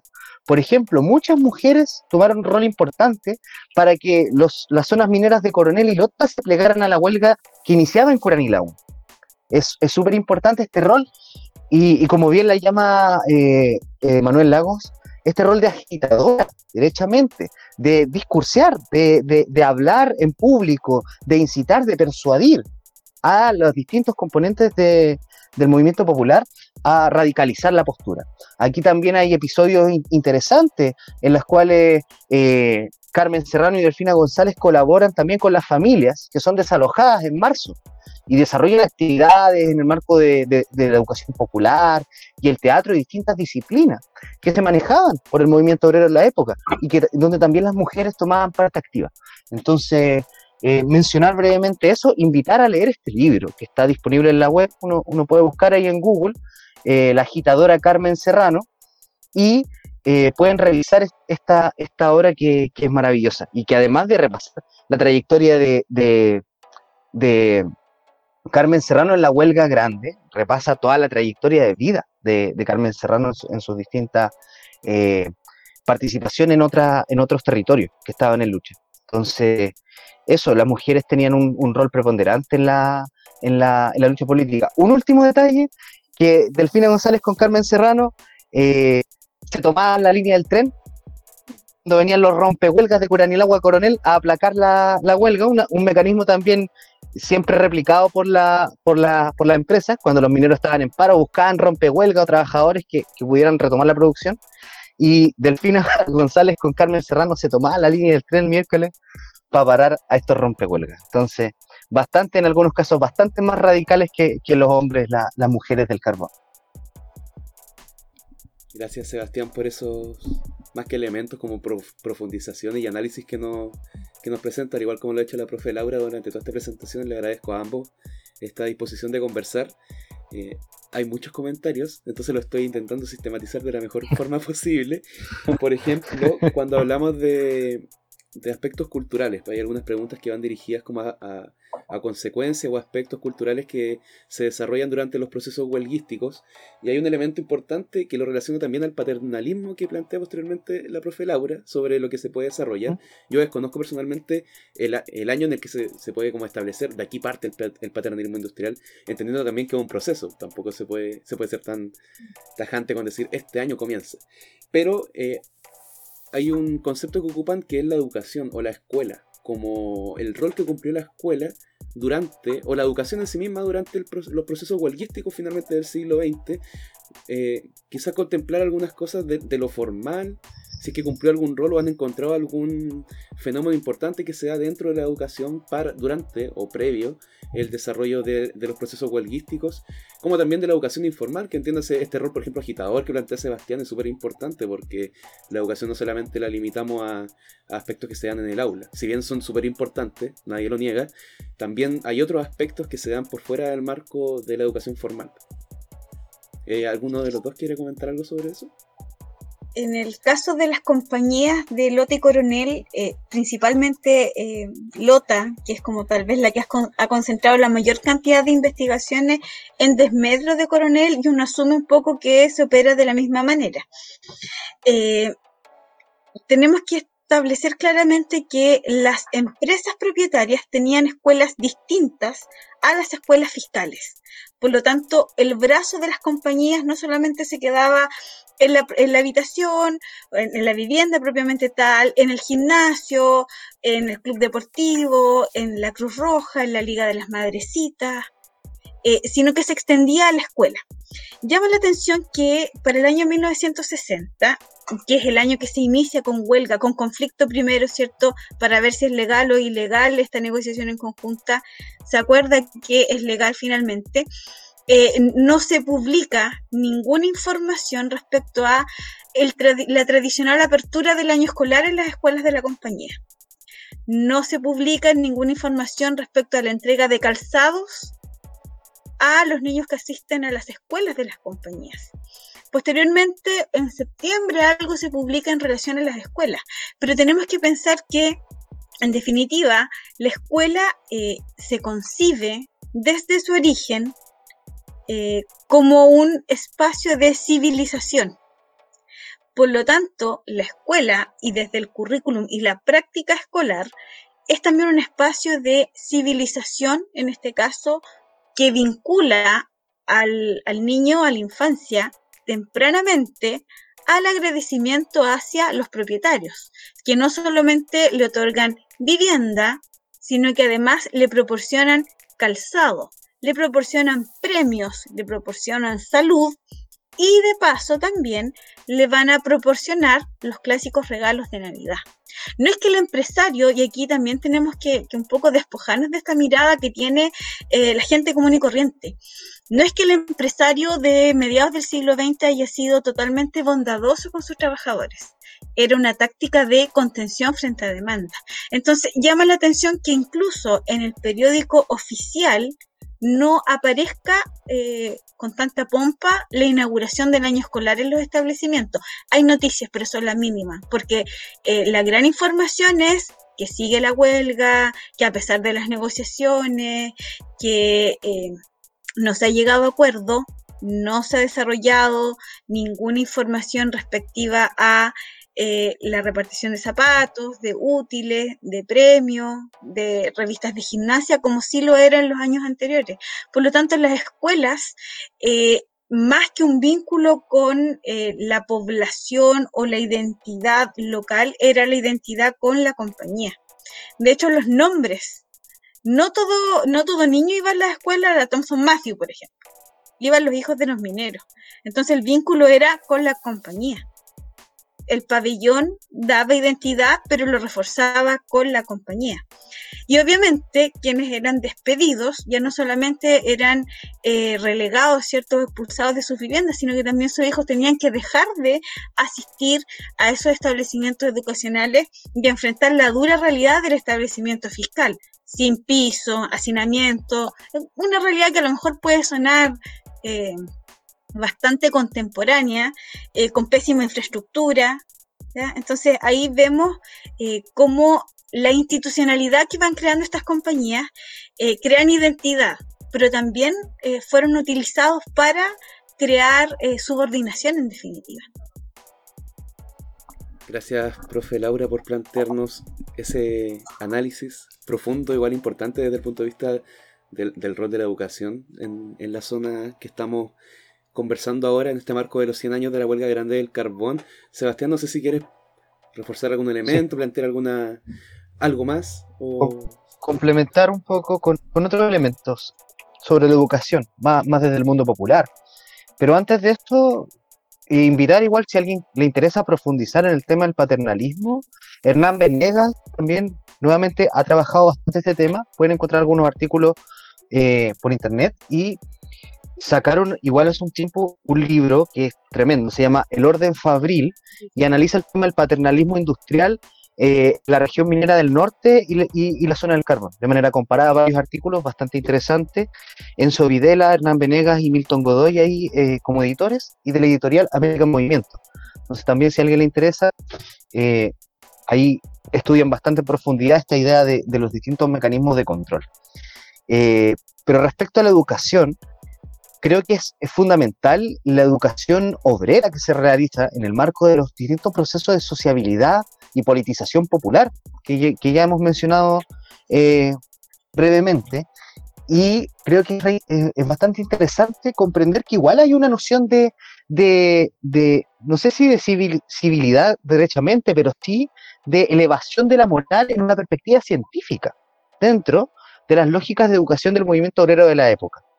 Eh, los distintos mecanismos, no solo la zona del carbón, sino también la región del salitre o en otros, en otros territorios, apuntaban, primero que todo, a la alfabetización. Hay que tomar en cuenta que la gran cantidad de los trabajadores de la época ni siquiera sabían leer. Entonces se desarrollaban distintos espacios educativos, como escuelas nocturnas, como bibliotecas, como ateneos donde se iban a discutir distintos temas, se debatía de, distintas ideologías políticas de la época o aspectos culturales, obras de teatro. Hay un repertorio bastante, bastante amplio y que, creo que igual es necesario estudiar cómo se desarrolla esto en la zona del carbón, eh, en el marco de la educación en el mundo obrero. Y, de hecho, hay una fotografía que está en, en, memoria chilena en el periódico La Opinión, si no me equivoco, del año 1924, donde eh, se evidencia la escuela racionalista de Curanilahue. Las escuelas racionalistas eran un espacio de educación popular del mundo obrero que eh, se desarrolla muy coordinados con la FOCH también. Entonces, eh, hay un antecedente que, aquí, por lo menos en Curanilahue, existía este, esta experiencia de educación obrera. Entonces, no es, que yo conozca mucho el tema, porque no, no, he tenido la oportunidad de investigarlo, pero creo que, que hay harto que podemos descubrir ahí de, cómo se desarrollaba la, educación y sin duda que era un componente fundamental para la politización y las luchas mineras que, se desarrollaron en la época. Perfecto, Sebastián. Otra vez, al igual que la profesora Laura, harta claridad. De verdad se, se le agradece a ambos plantearlo de esta forma porque por lo que se ha estado comentando y personalmente yo lo interpreto de una forma bastante eh, certera, por así decirlo. Un, fenómeno social que es súper complejo, tiene muchas variables, incluso más de las que hemos podido conversar, que puede decantar en artículos, investigaciones, publicaciones, videos, etc. Es súper importante eso. Ya estamos entrando en la recta final. Ya llevamos de transmisión más de una hora veinte. Se ha ido volando por mi parte, por ejemplo, la conversación. Em, algo para, para que lo puedan apuntar, quizás un llamado, planteen en los comentarios de que los, panelistas habrán escrito sobre el tema. Si no lo han hecho, sería estupendo, que se animen. Todos los temas que han abordado son interesantísimos. Yo sé que ambos por lo menos han estado publicando e investigando respecto a, esta temática y otras. Así que personalmente la y lo invito a, que puedan revisar y buscar por las redes como también en, en otros espacios los aportes que han hecho Laura y Sebastián a, la historia de nuestro país.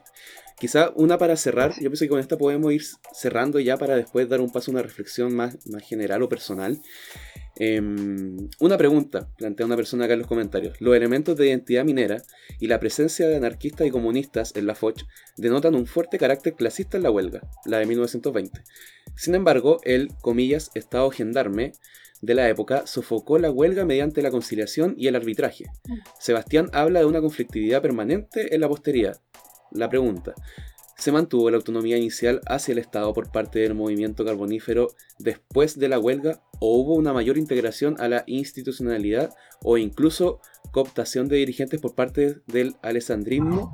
Si es que pueden dar alguna, si es que conocen el fenómeno que se dio, eh, como a partir de la huelga del 20 o quizás caracterizar también lo, que viene después. Mm. Cualquiera de las dos personas que pueda dura la pregunta, sí. interesante. Pero eh, no, no, creo que sea blanco blanco blanco negro. Eh, creo que se desarrollan los dos procesos de manera simultánea, se entrelazan. Por un lado hay un proceso de cooptación, de hecho en 1900, no sé si me equivoco, 21 o 22, se crea la Federación de Trabajadores de Lota, que era una federación, como llamaba Recabar en su artículo, la Federación Amarilla, porque era la Federación de la Industria ya la, ya la, propia empresa, además de, la educación y los otros elementos, el departamento de, bienestar, tenía federación también. Entonces hay una pugna muy interesante, eh, pero la autonomía del movimiento obrero también evoluciona y avanza. ¿Por qué? Porque recién desde el, desde el 20 se empiezan a integrar los elementos ideológicos y, humanos también, socialistas y, comunistas principalmente, y ya para lo que es más entrado la década, la, mediados del 20, en 1922 y posteriores, se desarrolla, yo diría, una situación bastante violenta de, lucha política y, no sé, muchos asesinatos entre las distintas policías, el movimiento obrero, la Federación Amarilla. Hay, hay, una, hay una pugna y, se entra en una situación bastante, bastante dura. Yo diría para unas películas terribles, así con muchos disparos. Pero, pero claro, un elemento a, integrar es que eh, ya para el 22, para la huelga del 22, se constituye desde las organizaciones obreras la denominada Guardia Roja que era una especie de primera línea del, movimiento obrero de la época, que, desde la prensa oficial se llamaban el Soviet, que viene a, hablar de la revolución, pero es simplemente un, mecanismo de defensa frente a los distintos mecanismos de represión que integraban desde los chapos, las policías, los desalojos.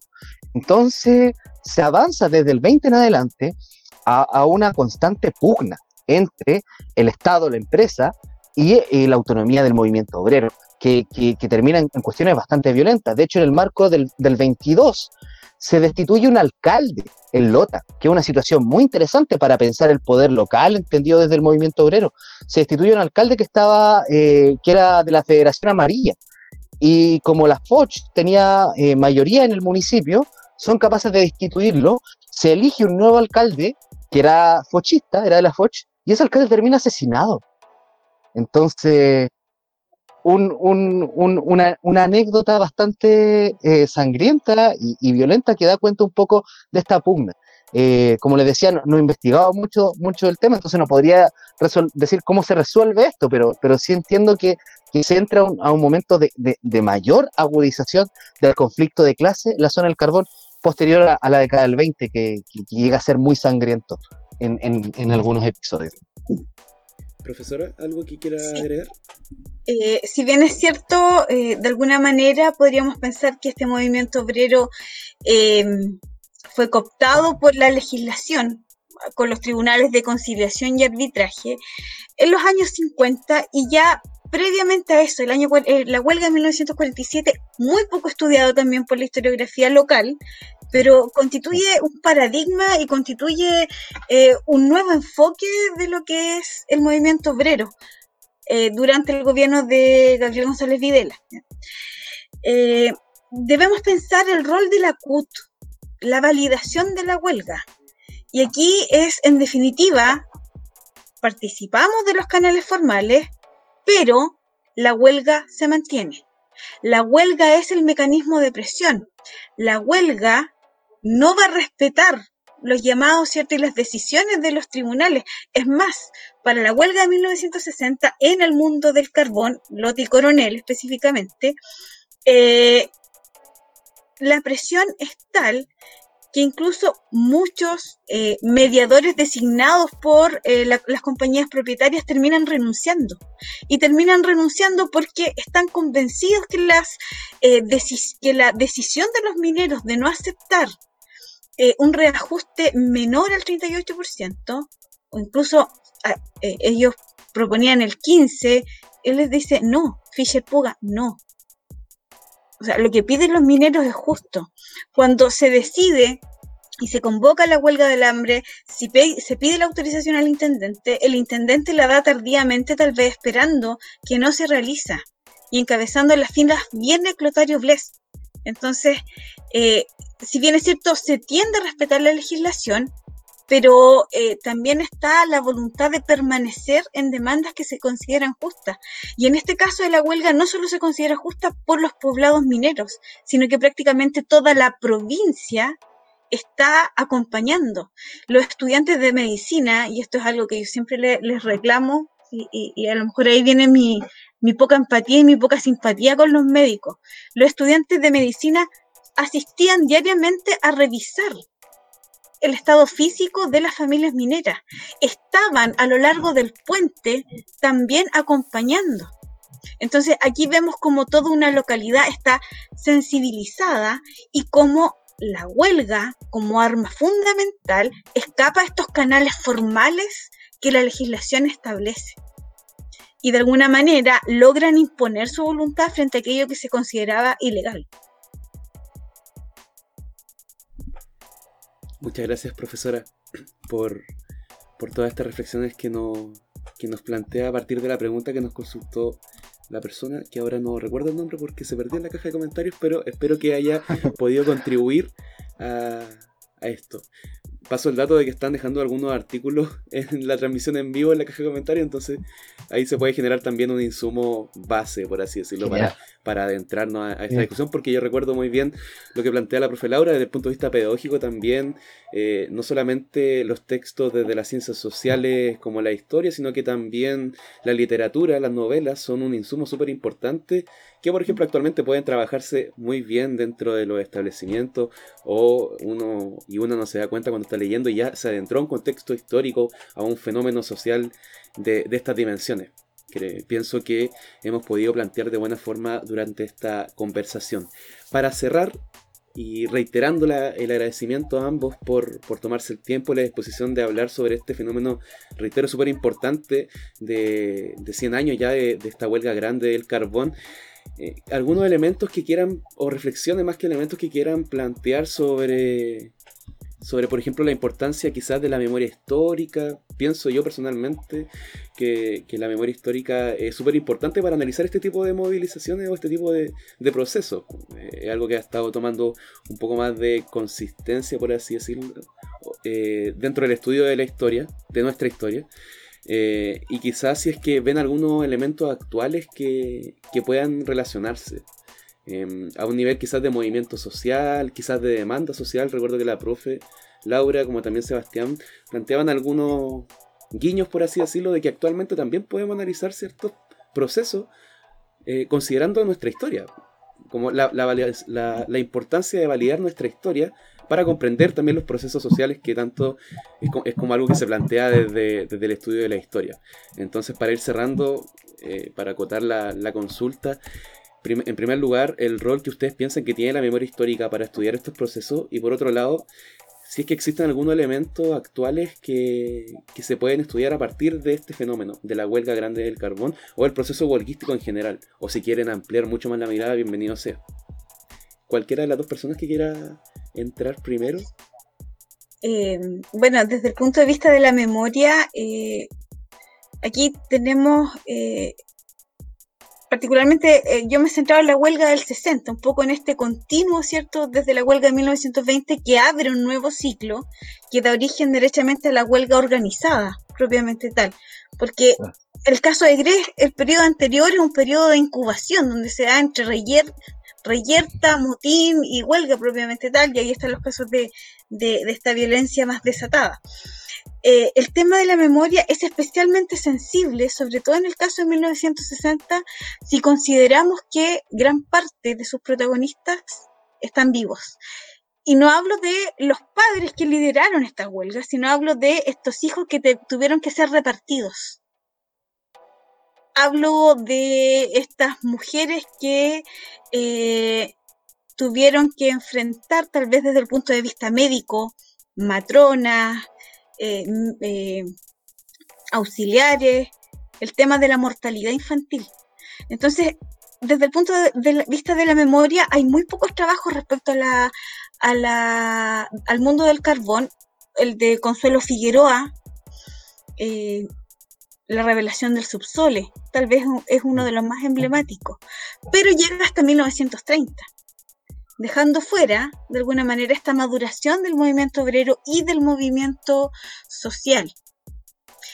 Y desde el punto de vista que tú planteabas, y, también esto es interesante destacar, la memoria propiamente tal eh, constituye historia viva. Yo recuerdo una de las primeras definiciones que, que yo aprendí de, qué es la historia es el estado espiritual de un pueblo, que provenía un poco de eh, la escuela alemana, del romanticismo. Y en este estado espiritual del pueblo, perfectamente nosotros podemos trabajar la memoria.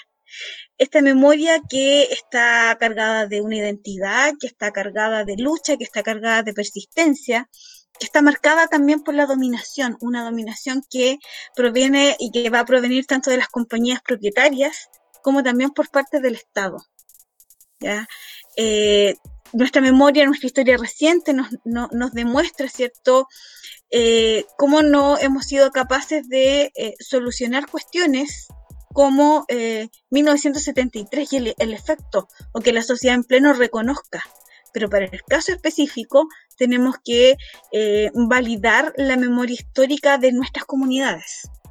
Y yo insisto en el tema y yo se lo planteé a un auditor que es Jorge Luis Gómez, Jorge Gómez que está por ahí, también el tema de estudiar la infancia minera de 1960. Esta infancia que es interesante porque en él confluye el tema de las huelgas, el tema del paternalismo industrial, el tema de las crisis y también el tema de esta violencia simbólica. El de ver a sus madres pidiendo y exigiendo el pago de los salarios. Y esta misma generación va a ser la que enfrente posteriormente la dictadura y el cierre de las minas. Entonces ahí, eh, desde la memoria, a mí me encantaría dirigir, pero como las humanidades cada vez tenemos menos espacio dentro de los fondos concursables, no somos, ¿cierto?, generadoras de, de investigación y de desarrollo, como dicen algunos, de innovación, eh, abordar este tema. Yo creo que es muy importante porque ahí tenemos la clave para comprender el presente. Y aquí entonces viene la última parte, eh, como para ir finalizando. Eh, nuestra situación actual, y no hablo del contexto de pandemia propiamente tal, sino que hablo de nuestra situación actual de cuestionamiento del modelo, que ya eso ha quedado en evidencia total, ¿cierto? Desde octubre hasta ahora y desde mucho antes. Es una situación de crisis que obedece un poco a, eh, esta búsqueda del desarrollo, pero sin considerar eh, a la sociedad. Un poco lo que Bradford Burns ya decía para el siglo XIX, esto de buscar el progreso, pero a costa de la pobreza. Y un poco la historia del mundo del carbón es eso. Buscamos el progreso, desarrollamos ferrocarriles del Estado en el siglo XIX, después es la fuerza motriz hasta los años 50, que también es un elemento que es transversal y, contribuye a la crisis del carbón. Pero ¿cuál es el costo? El costo es la explotación, el costo es la miseria, el costo en definitiva es reforzar la construcción de sociedades abismantemente desiguales. Y lo que estamos viviendo hoy día es el resultado de una construcción histórica que ya data del siglo XIX y que el mundo del carbón constituiría un microcosmos, solo que no hemos sido capaces de identificarnos con ese microcosmos de precariedad. Sebastián. Uf, oh, genial la reflexión. Eh, uy, me deja pensando un poco. Pero bueno, igual comentar un poco desde lo que es esto del rol de la memoria, un poco qué, sucede con la memoria del carbón hoy en los territorios de la cuenca del carbón. Creo que estamos en una situación de olvido bastante crítica. El cierre de las minas trae consigo este abandono absoluto. Y ahí también entramos en lo que es el tema del patrimonio. Por ejemplo, acá en Curanilagüe, ¿cuál es el patrimonio del carbón que está en pie, el patrimonio material? casi nada, casi nada. Yo creo que hay Lota quizás es, la ciudad que va un poco más avanzada en esto, pero aún así yo conversando con, gente de Lota que trabaja el tema son bastante críticos, sienten que falta mucho. Y ahí creo que es súper relevante el rol que tiene hoy en día la organización popular desde la cultura o enfocada hacia la cultura para el rescate de la memoria histórica. Y en esto quería mencionar igual una iniciativa que, hemos estado desarrollando desde principios de año y que nos vimos un poco bastante alterados por la pandemia. Constituimos un comité para, conmemorar estos 100 años de la gran huelga. Estábamos dialogando con organizaciones de Lota, de Coronel, de acá de Curanilagüe. Teníamos la primera actividad y, y se paró Chile por la pandemia, así que se nos fue todo un poco, para abajo, pero, pero la idea igual es, en cuanto se pueda, eh, poder hacer algo también. Pero creo que eso es fundamental, es fundamental que como, como comunidades del carbón tomemos la historia en nuestras manos, empecemos a rescatar la memoria. No hay que, no hay que ser investigador necesariamente para hacer esto. Eh, las distintas personas que trabajan las artes, la cultura, la comunicación, creo que hay harto trabajo por hacer. Hay harto material dando vuelta que se puede difundir, se puede comunicar. Hay, hay hartas historias, la memoria viva, partiendo en nuestras casas, con, nuestra, con nuestros abuelos, nuestras abuelas, y, toda la gente que, que, tiene viva la memoria aún en, este en los territorios carboníferos. Creo que hay que partir por ahí, por un lado, hacer un llamado a, a, la gente de los territorios del carbón a que tomemos la historia en nuestra mano y rescatemos la memoria. Declarémonos en huelga contra el olvido y vamos a buscar la memoria que se, que se nos ha quitado. Y también un llamado a, a torcer también o a, generar demandas para que la institucionalidad también se haga cargo de, de, no perpetuar el olvido. El tema, por ejemplo, de los archivos. ¿Dónde está el archivo del carbón? ¿Dónde está? Hoy, este año, en el verano, si no me equivoco, eh, salió una noticia del Archivo Nacional que estaban haciendo investigaciones con, con los documentos de, de NACAR que están en Lota, guardados, cerrados, sin acceso, a lo cual algunos historiadores especializados han podido acceder porque, porque son bastante persistentes. Pero no está el archivo del carbón. ¿Dónde está la prensa obrera? En Santiago. Entonces creo que también tenemos que, hacer esa, hacer, dar, dar esas luchas por rescatar los distintos dispositivos de la memoria. Y después para la, puesta en valor, yo creo que los artistas y los cultores del territorio eh, tienen todas las capacidades destacar también aquí, saludar a, gente de Curanilahue, a, a, don José Paz del museo acá de Curanilahue, don Juan Quilamán, igual que resguarda muchos mucho documentos históricos, eh, eh, don Alejandro Maturana, que tiene un museo móvil, a los artesanos del carbón, a, mi gran amigo Luis Valdés, un saludo afectuoso a toda la gente que desde la autonomía está rescatando la memoria, está rescatando la memoria, son artesanos de la memoria, pero que eh, creo que es un, trabajo fundamental y, son las personas a los que hay que apoyar, a los que hay que, eh, con los que hay que colaborar. Creo que eso, eso, eso es muy importante. Y un poco ya, ya para cerrar, en, en el tema ya más de, de, del asunto del presente y, qué, qué, aprendizaje de pronto podemos tomar del, del, de, la experiencia de las luchas del carbón. Eh, creo que es muy acertado lo que dice la profesora, y un poco cómo respondemos a esta, esta situación que, que, hasta el día de hoy se ha prolongado y que la reconversión, entre comillas, del territorio nos mantiene aquí en la zona local con las mismas problemáticas que los mineros en los años 20. La explotación laboral, la, la depredación del medio ambiente ahora es terrible. Aquí el territorio está dominado por la industria forestal y está siendo devastado sistemáticamente. Entonces, la transformación en general que se, ha encaminado desde la revuelta de octubre, se está tratando de encaminar en, toda la región chilena, creo que apunta a transformar este, este modelo que depreda nuestro territorio, este modelo extractivista que depreda nuestra vida, que mantiene la memoria en el olvido, que depreda el trabajo de la gente y que hoy en día se está viendo su impacto más crudo en tiempos de pandemia. Creo que los aprendizajes más importantes que podemos tomar de la gran huelga del 20 son la solidaridad, la solidaridad como pueblo que hasta el día de hoy se expresa. Las ollas comunes del 20 todavía están, están aquí, están acá en la población Rayenantú, están en distintos territorios de Chile. La, la solidaridad de pueblo para enfrentar la explotación, pero también ser capaces de levantarnos y decir basta y transformar de una vez por todas este sistema, en particular la constitución, creo que es la, lucha que se tiene que dar ahora.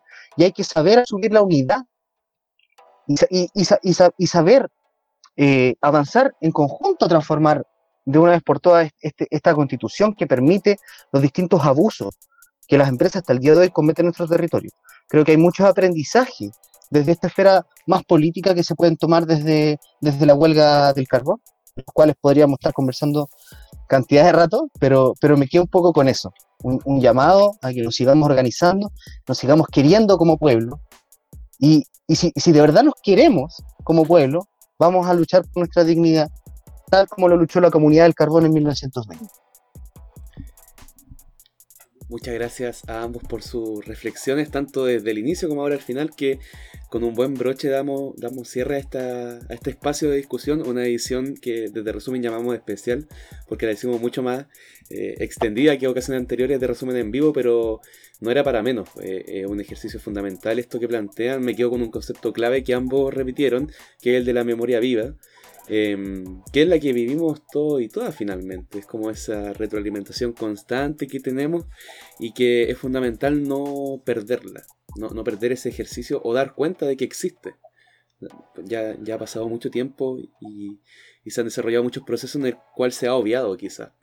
Mm. Em, entonces es bueno generar estos espacios en el cual se haga explícito. Así que reitero, de verdad, desde lo más profundo de tanto de resumen.cl como también a nivel personal, agradecerles por, por estas reflexiones que han dado, estos análisis, también a la gente que nos acompañó en la transmisión en vivo y a quienes nos van a escuchar en formato tanto de video o audio en YouTube, como también en formato podcast en algunos días dentro de eh, este espacio de resumen.cl. A ambos y a la gente que nos está viendo, nos despedimos y esperamos encontrarnos próximamente en otro espacio o en el mismo espacio, conversando, reflexionando, pero sobre todo haciendo y, e, e y enfatizando sobre este concepto de memoria viva. A ambos muchas, muchas gracias.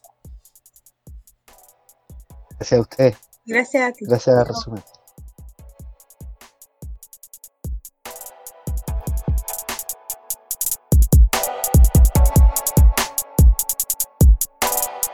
Revisa más contenido en nuestro sitio resumen.cl y síguenos en redes sociales.